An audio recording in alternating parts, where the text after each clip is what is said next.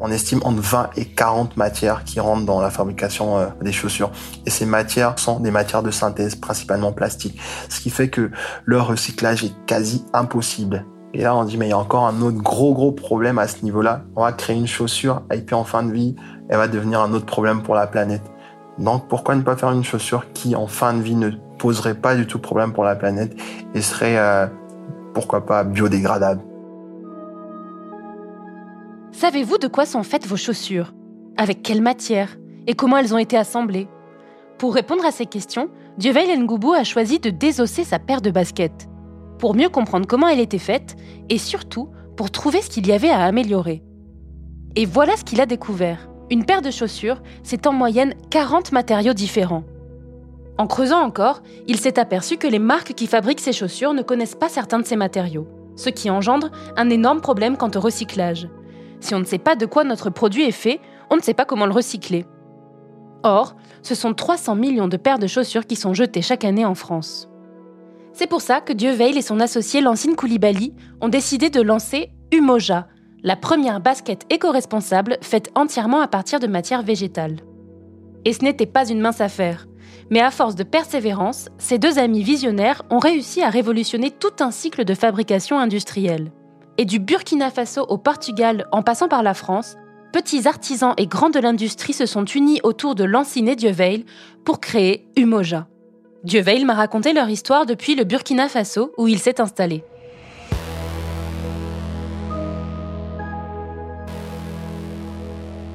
Je suis Marie Sala et vous écoutez Alors ils l'ont fait, le podcast de l'Agence française de développement qui part à la rencontre des jeunes et de leurs engagements.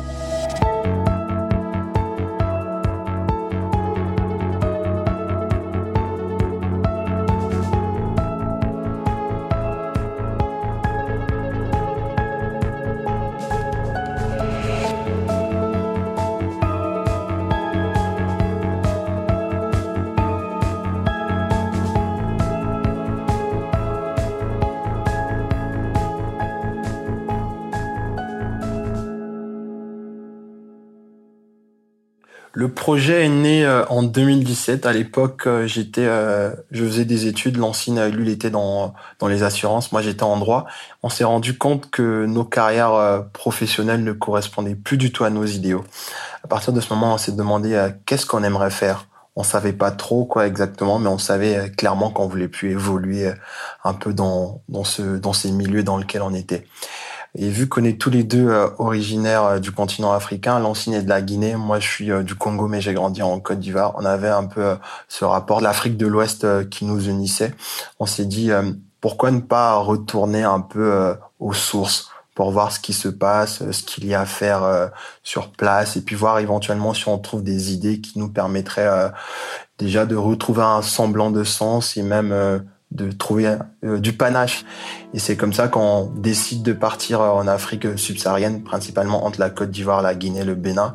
Et c'est euh, en faisant ce voyage qu'on découvre un artisanat textile traditionnel en perte de vitesse, mais extrêmement riche. Et là, on se dit, pourquoi ne pas être une forme de passerelle pour ces artisans en leur donnant accès à un marché international qui justement est de plus en plus à la recherche des savoir-faire en perte de vitesse. C'est comme ça que l'initiative toi, personnellement, pourquoi, à ton avis, as-tu ressenti ce besoin de faire quelque chose de différent? J'ai ressenti ce besoin de faire quelque chose de différent euh, parce que ça me trottait déjà dans la tête depuis euh, quelques années. Bah, quand je reprends un peu mon parcours, je suis arrivé en fac de droit un peu par défaut, par obligation. C'est mon père qui qui voulait que je fasse du droit, mais je savais très bien que bah, dès les premières semaines en fac de droit, je savais que j'aimais pas du tout. Mais vu que j'ai jamais été, j'ai pas été très bon étudiant, mais j'étais pas mauvais.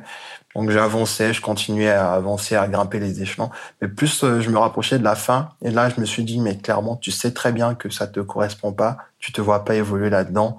Pourquoi continuer à, à, te forcer en fait? Et là je me suis dit, c'est peut-être le moment d'arrêter. Tu vas certes décevoir certaines personnes, en fait ce sera encore plus dur de te décevoir toi-même juste pour faire plaisir à tes proches ou autres. C'est peut-être le moment de faire ce dont tu as envie. Et là, le déclic est simplement venu en se disant, bah, il faut que tu fasses quelque chose de différent.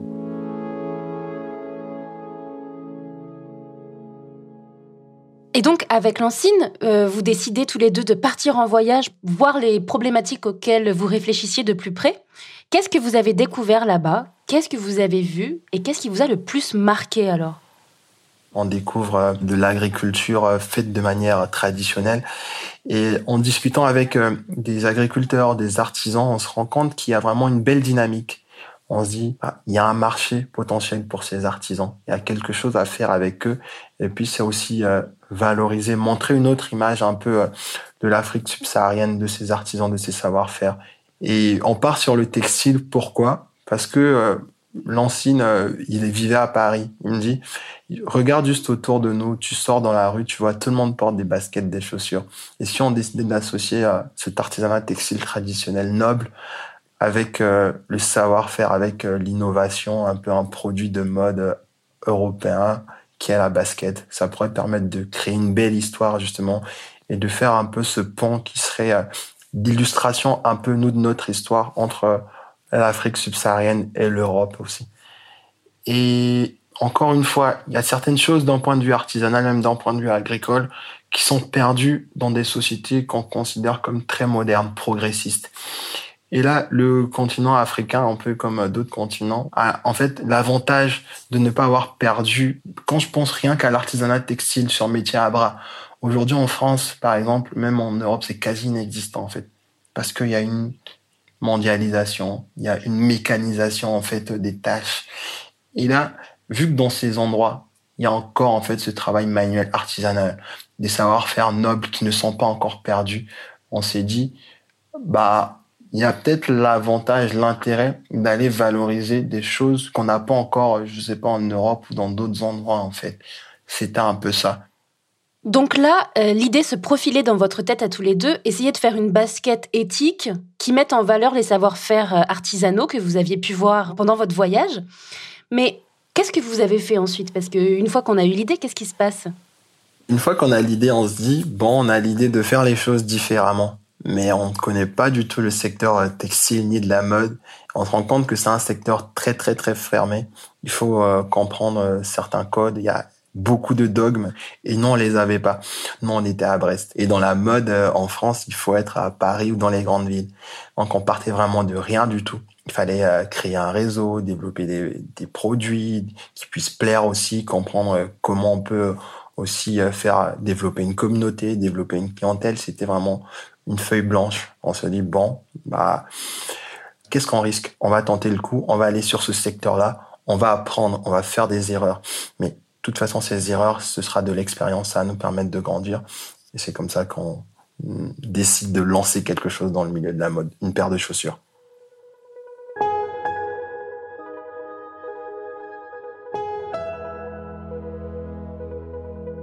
Et vous avez commencé à faire quelques recherches. Et il me semble que vous avez découvert des chiffres assez effarants à propos euh, du monde de la mode, mais en particulier du monde de la chaussure. Est-ce que tu peux nous raconter un peu ce que vous avez découvert? Moi, tout ce qui est mode durable, mode responsable, écolo, j'en avais jamais entendu parler pour être euh, vraiment honnête. Et je m'habillais un peu comme tout le monde dans des grandes enseignes, un peu de, de fast fashion et autres. Et puis, à partir de ce moment, on se dit, bah, on va quand même se renseigner, histoire de connaître un peu le secteur et puis faire aussi les choses différemment. Et c'est en se renseignant, on se rend compte qu'il y a énormément de problèmes dans l'industrie textile. L'une des industries les plus polluantes, soit la deuxième, soit la troisième, avec un fort impact carbone, notamment dans l'utilisation de certaines matières qui sont utilisées, principalement des matières plastiques. Les matières plastiques, c'est 70% des fibres textiles utilisées, avec énormément de délocalisation. Et le problème de ces délocalisations, c'est que c'est fait souvent dans des pays où il y a une forte opacité, opacité au niveau euh, des règles juridiques. Donc, euh, ce qui fait qu'il n'y a pas trop de contrôle sur, euh, non seulement d'un point de vue sécurité, d'un point de vue hygiène, et même des salaires des personnes qui travaillent dans cette chaîne de, de fabrication. Ça, c'est l'industrie de la mode en général. Et qu'est-ce que vous avez découvert à propos des chaussures? Rien qu'en France, chaque année, il y a plus de 300 millions de paires de chaussures qui sont jetées. Et je pense que toi, comme moi, il suffit juste de regarder dans notre placard, on a énormément de chaussures, même des vieilles chaussures qu'on ne porte pas. Souvent, c'est soit on les donne, soit on les jette. Et même en les donnant, en allant plus loin, on voit que dans les relais, par exemple, ils n'arrivent pas à tout recycler, même à tout donner. Il y a certaines chaussures qui, lorsqu'elles sont beaucoup trop plus âgées, on ne peut rien en faire. Et quand on ne peut rien en faire, c'est soit bah, on les enfuit, soit on les brûle tout simplement. Et là, pourquoi On se dit mais pourquoi Il y a un problème derrière? D'autant plus que dans la majorité des chaussures, on estime entre 20 et 40 matières qui rentrent dans la fabrication euh, des chaussures. Et ces matières sont des matières de synthèse, principalement plastique. Ce qui fait que leur recyclage est quasi impossible. Et là, on dit, mais il y a encore un autre gros, gros problème à ce niveau-là. On va créer une chaussure, et puis en fin de vie, elle va devenir un autre problème pour la planète. Donc, pourquoi ne pas faire une chaussure qui, en fin de vie, ne poserait pas du tout problème pour la planète et serait, euh, pourquoi pas, biodégradable? On se dit, est-ce que ça se fait déjà? On regarde, on voit que ça se fait pas et là, on se dit, bah, il y a peut-être un créneau pour faire les choses différemment.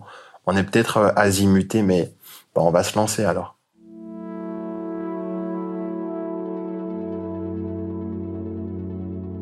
Et donc là, typiquement, je vous imagine tous les deux euh, avec une basket dans les mains en train de la désosser et d'essayer de remonter à l'origine de chaque bout de cette chaussure. Est-ce que c'est ça que vous avez fait?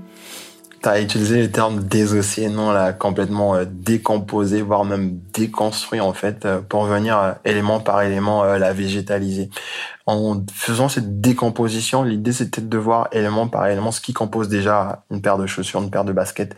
Là, c'est un très bel exercice parce qu'il y a plein d'éléments cachés euh, qui ne sont pas du tout vus à l'œil nu par le consommateur lambda. Et la plupart des marques sur le marché de la chaussure, soit elles ne savent pas du tout de quoi sont composées ces chaussures, ou soit elles préfèrent les cacher. Donc, en la décomposant, on s'est rendu compte qu'il y a énormément de matière, énormément de matière, et puis souvent c'est du plastique. Et là, on se dit, bah, ici, on essaie de remplacer chaque élément, chaque matière euh, de synthèse par une matière euh, végétale.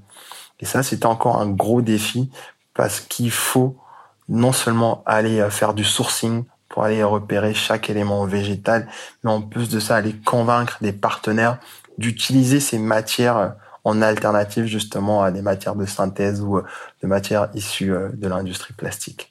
Et à partir du moment où on a décidé justement de déconstruire et de végétaliser cette chaussure, il fallait trouver les différents partenaires. Et là, on a décidé euh, de se focaliser sur une zone géographique entre euh, l'Afrique de l'Ouest, principalement le Burkina Faso, la France et le Portugal. Et le Burkina Faso, pourquoi? Parce que l'idée de départ, c'était déjà de partir valoriser un artisanat textile traditionnel d'Afrique subsaharienne. Et là, au Burkina Faso, on a on a découvert un centre euh, qui existe depuis plus de 50 ans. c'est un centre où qui participent à la réinsertion des personnes les plus vulnérables. À la base, c'était d'abord la réinsertion des femmes les plus fragilisées de la société euh, burkinabé, parce que malheureusement, encore plus dans certains pays, mais un peu comme partout, euh, les femmes sont souvent mises à l'écart du fait que ce sont des femmes. Et euh, au Burkina Faso, certaines femmes, vu qu'elles sont mises à l'écart, n'ont pas eu accès à l'éducation, ils sont souvent, la société euh, leur fait dépendre de leur mari. Et ce qui fait que lorsqu'elles se retrouvent, lorsque le mari meurt, qu'elles se retrouvent veuves, bah, vu qu'elles n'ont pas été formées à un métier, elles n'ont pas eu la possibilité de faire des études, elles se retrouvent toutes seules. Et donc ce centre a eu pour idée de réinsérer ces femmes en leur disant, OK, nous on va vous donner accès à un métier pour vous rendre indépendante, pour vous permettre au moins d'avoir un revenu, euh, et puis aussi de retrouver à un semblant juste de, reconnaissance, de légitimité vis-à-vis de la société, de montrer que vous êtes capable de, de, faire quelque chose. Donc depuis plus de 50 ans, ce centre euh, forme des femmes les plus vulnérables et aujourd'hui aussi il y a des hommes qui sont formés, bah, des orphelins, des hommes qui n'ont pas eu la chance euh, d'avoir une certaine éducation. Et derrière l'idée, ce qui est assez fascinant, c'est pas simplement de dire on travaille avec des personnes vulnérables, on fait du social. Non on travaille avec ces personnes vulnérables, mais on veut montrer que ces personnes vulnérables sont capables de faire du très bon travail et perpétuer un savoir-faire en perte de vitesse, savoir-faire textile, du tissage, savoir-faire de la teinture.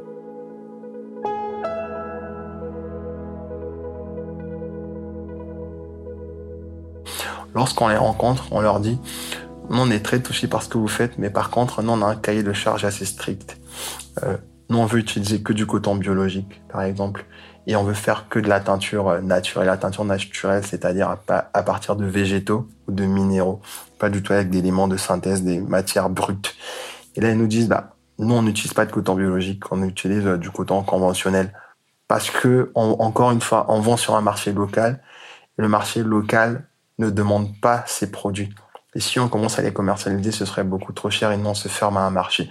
On leur dit, non, on vous demande pas de. Vous pouvez continuer à faire du conventionnel, il n'y a pas de souci. Mais par contre, pour nos commandes, si vous êtes capable de d'utiliser du coton biologique, de relancer de la teinture naturelle, nous, ça nous conviendrait parfaitement. Et là, nous dit, ah, si vous êtes prêt à payer le prix auquel ça coûte, il n'y a pas de souci. La teinture naturelle, on n'en fait plus depuis euh, des dizaines d'années, mais on sait en faire traditionnellement. On peut se reformer. Et puis, si vous voulez justement payer le, vrai prix euh, d'une teinture naturelle, bah, on va le faire. Et c'est à partir de ce moment qu'elle décide de se reformer, qu'elle recommence à utiliser du coton biologique, qu'elle recommence à faire de la teinture végétale. Et euh, aussi, on se dit, bah, au Burkina Faso, on a déjà résolu la problématique du tissage et de la teinture. Ah, sauf qu'une chaussure n'est pas uniquement composée ah, bah, d'une tige, il y a d'autres éléments. Il y a des renforts, il y a la colle, il y a des lacets, il y a une semelle.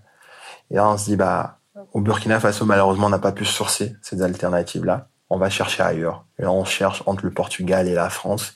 On trouve euh, des partenaires qui, justement, font encore une fois les choses différemment, qui sont des entreprises à taille humaine, voilà, on a réussi à le faire pour, euh, pour tous les matériaux de la chaussure et c'est un sacré défi. D'ailleurs, on comprend aujourd'hui pourquoi personne ne l'a jamais fait avant nous parce que c'est un gros, gros, gros, gros casse-tête euh, qui demande euh, énormément de temps, énormément de moyens humains.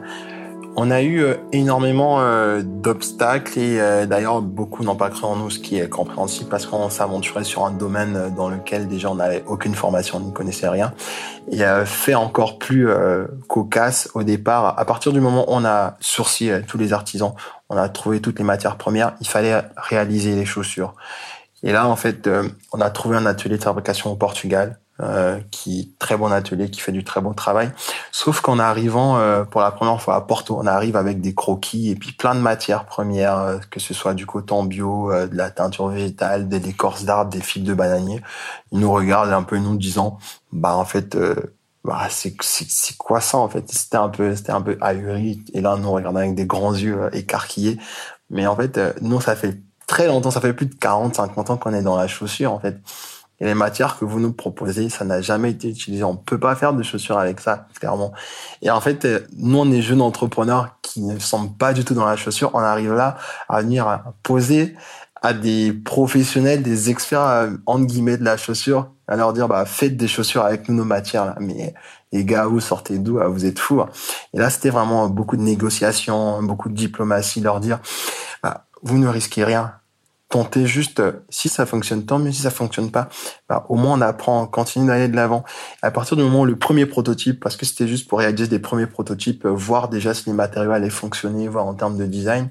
Et quand ils réalisent les premiers prototypes, ils nous envoient des photos, ils nous disent, bon, on était euh, très sceptiques au début, on voulait même pas du tout utiliser vos matériaux, mais là on est vraiment très satisfait du résultat et puis de se dire qu'on a arrivé à sortir quelque chose avec vos matériaux là et qui donne d'autant plus un, un résultat assez esthétique, c'est une belle satisfaction.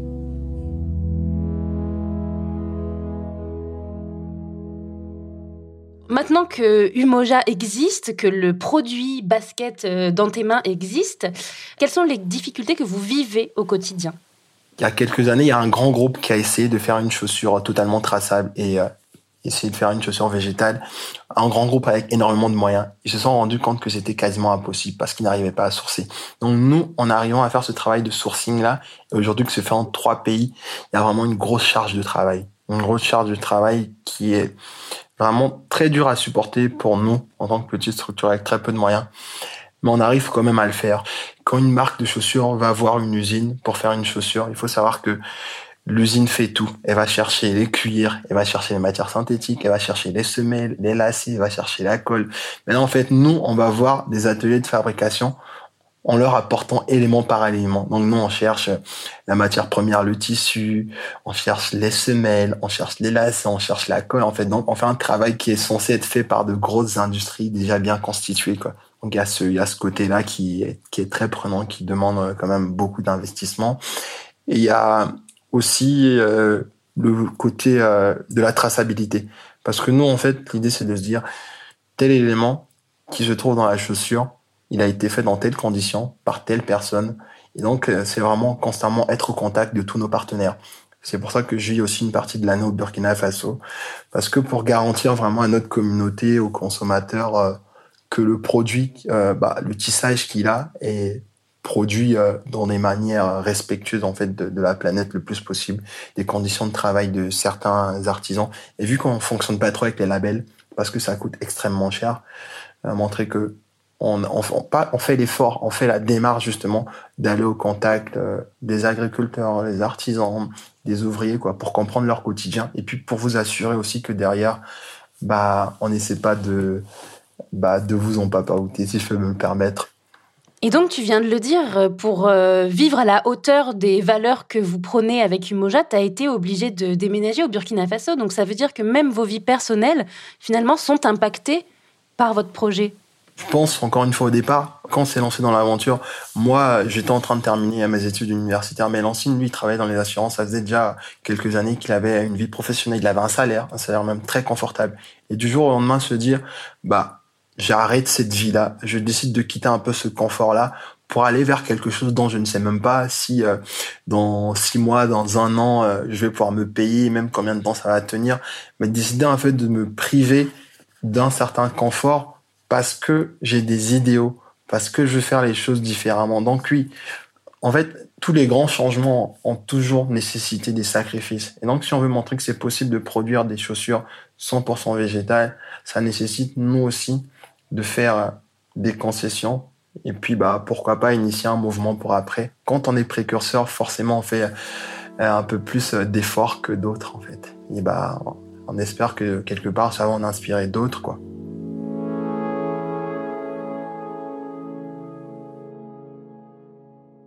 Et donc, à travers cette démarche, est-ce que euh, tu te considères, voire vous vous considérez avec Lancine, comme activiste ou militant? Pour être totalement transparent avec toi, au départ, euh, on n'a pas vraiment voulu euh, se revendiquer activiste ou militant. On a même refusé en quelque sorte de prendre parti par moment. Parce que, euh, je sais pas, je pense que c'est par manque de légitimité, déjà de se dire à la base, on n'est pas forcément de ce milieu-là. Je pense qu'il y a aussi le syndrome de l'imposteur, comme on parle souvent, de se dire, on n'est pas du milieu euh, de la mode, du textile, nous on arrive, donc on y allait un peu à reculant en se disant, ok, on va pas trop trop en faire, on va pas trop se montrer. Mais plus on avançait, et plus on se rend compte que il y en a d'autres clairement qui font moins bien les choses que nous, qui essaient de se revendiquer, qui essaient de se mettre des casquettes alors qu'ils peuvent aller beaucoup plus loin en fait. Nous, on n'a jamais dit qu'on était parfait, on sait qu'il nous reste encore beaucoup de choses à faire. Mais par contre, c'est dommage de voir que c'est possible d'aller beaucoup plus loin dans la démarche et que d'autres ne sont pas capables de le faire. À partir de ce moment, on s'est dit, bah, il faut clairement euh, se positionner à un moment, se positionner, prendre parti, limite faire du militantisme. Mais pourquoi? Pour montrer en fait aujourd'hui qu'on peut aller beaucoup plus loin. Et c'est pas uniquement à travers des mots en fait. C'est possible aujourd'hui euh, de faire différemment. C'est possible. Il faut juste se donner les moyens. Donc aujourd'hui, on essaie de plus en plus de se positionner à, pas comme militant, mais de d'affirmer euh, haut et fort un peu euh, la manière de consommer, la manière de produire. J'ai une question très pragmatique. Donc nous, en tant que clients potentiels d'une paire de chaussures du Moja, à quoi on participe si on achète une de vos paires de baskets? Ne pas avoir en quelque sorte cette culpabilité de se dire j'achète ce produit, mais derrière, il y a tel impact humain, il y a tel impact écologique. Après, oui, forcément, à partir du moment où on produit, où on consomme, il y a toujours un impact écologique. Ça, c'est clair et net. Quoi. On ne peut pas produire sans impact écologique. Mais par contre, essayer de le réduire au maximum. Quoi. Donc, acheter un produit sans avoir cette culpabilité de se dire qu'il a été fait dans telle ou telle condition. Après, c'est toujours de se demander quel est le prix réel d'un produit, en fait. Est-ce que c'est 100 euros? Est-ce que c'est 200 euros? Nous, on considère que 240 euros, c'est le prix qui nous permet de rémunérer de manière juste toutes les personnes avec lesquelles on travaille. Nous, de nous verser un SMIC, un petit salaire minimum, et puis de pouvoir payer les charges. On aurait pu marger plus si on faisait produire différemment dans d'autres endroits.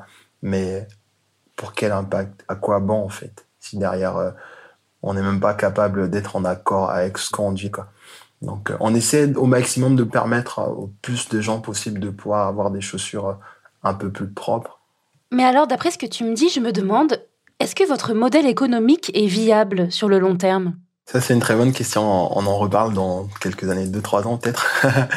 je reste persuadé qu'il est viable avec le changement des modes de consommation les gens ont envie de choses différentes, des produits différents.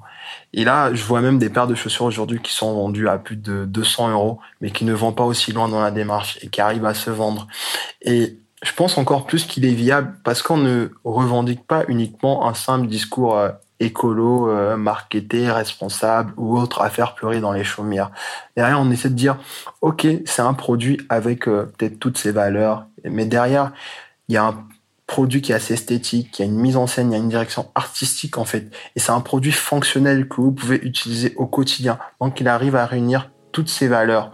Et avec les modes de consommation qui sont en train de changer, même si on se casse la gueule, je pense qu'il y a d'autres initiatives qui arriveront après et qui seront justement viables parce qu'il y a une prise en compte de plus en plus de l'humain, de l'environnement dans la manière de produire et de consommer. Donc oui, ce genre de modèle seront bientôt la norme en fait.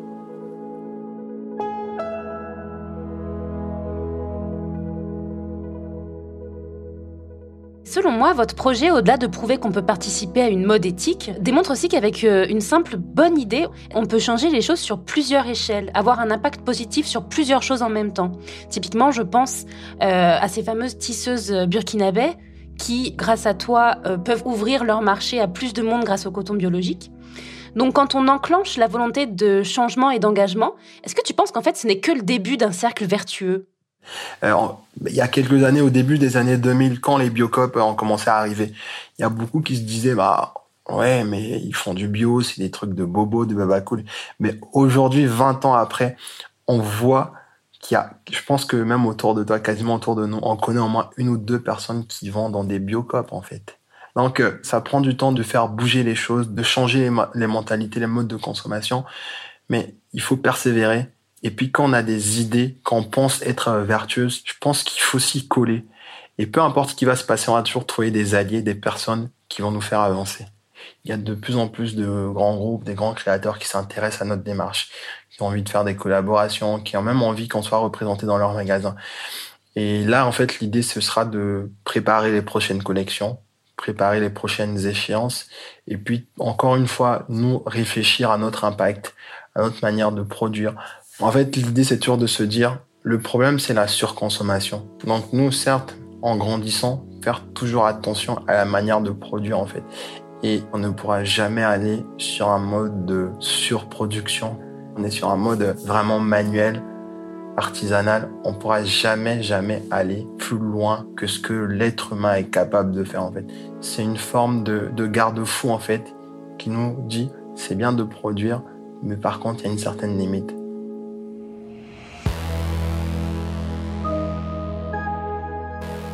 C'était Alors ils l'ont fait, récit de jeunes qui ne savaient pas que c'était impossible, le podcast de l'Agence française de développement sur l'engagement des jeunes. En France, 13 millions de personnes sont bénévoles au sein d'une association. Mais le bénévolat n'est pas la seule façon d'être acteur de la solidarité, d'être citoyen du monde.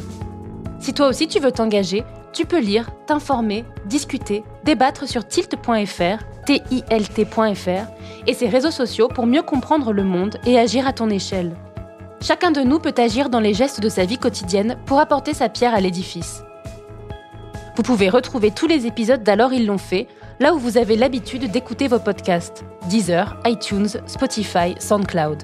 Vous pouvez nous laisser des étoiles et des commentaires, et si l'épisode vous a plu, n'hésitez pas à en parler autour de vous. À bientôt!